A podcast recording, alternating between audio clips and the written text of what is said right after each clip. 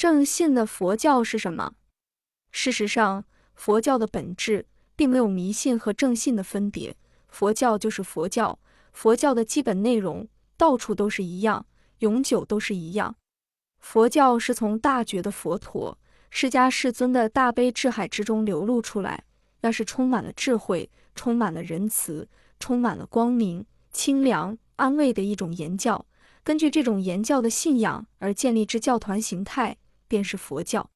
所谓正信，就是正确的信仰、正当的信事、正轨的信解、正直的信行、真正的信赖。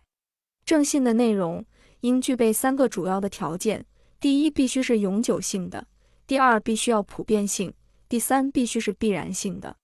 换一个方式来说，便是过去一向如此，现在到处如此。未来必将如此。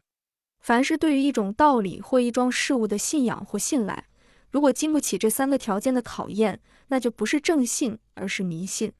一个宗教的教理经不起时代的考验，通不过环境的疏导，开不出新兴的境界，它便是迷信，而不是正信。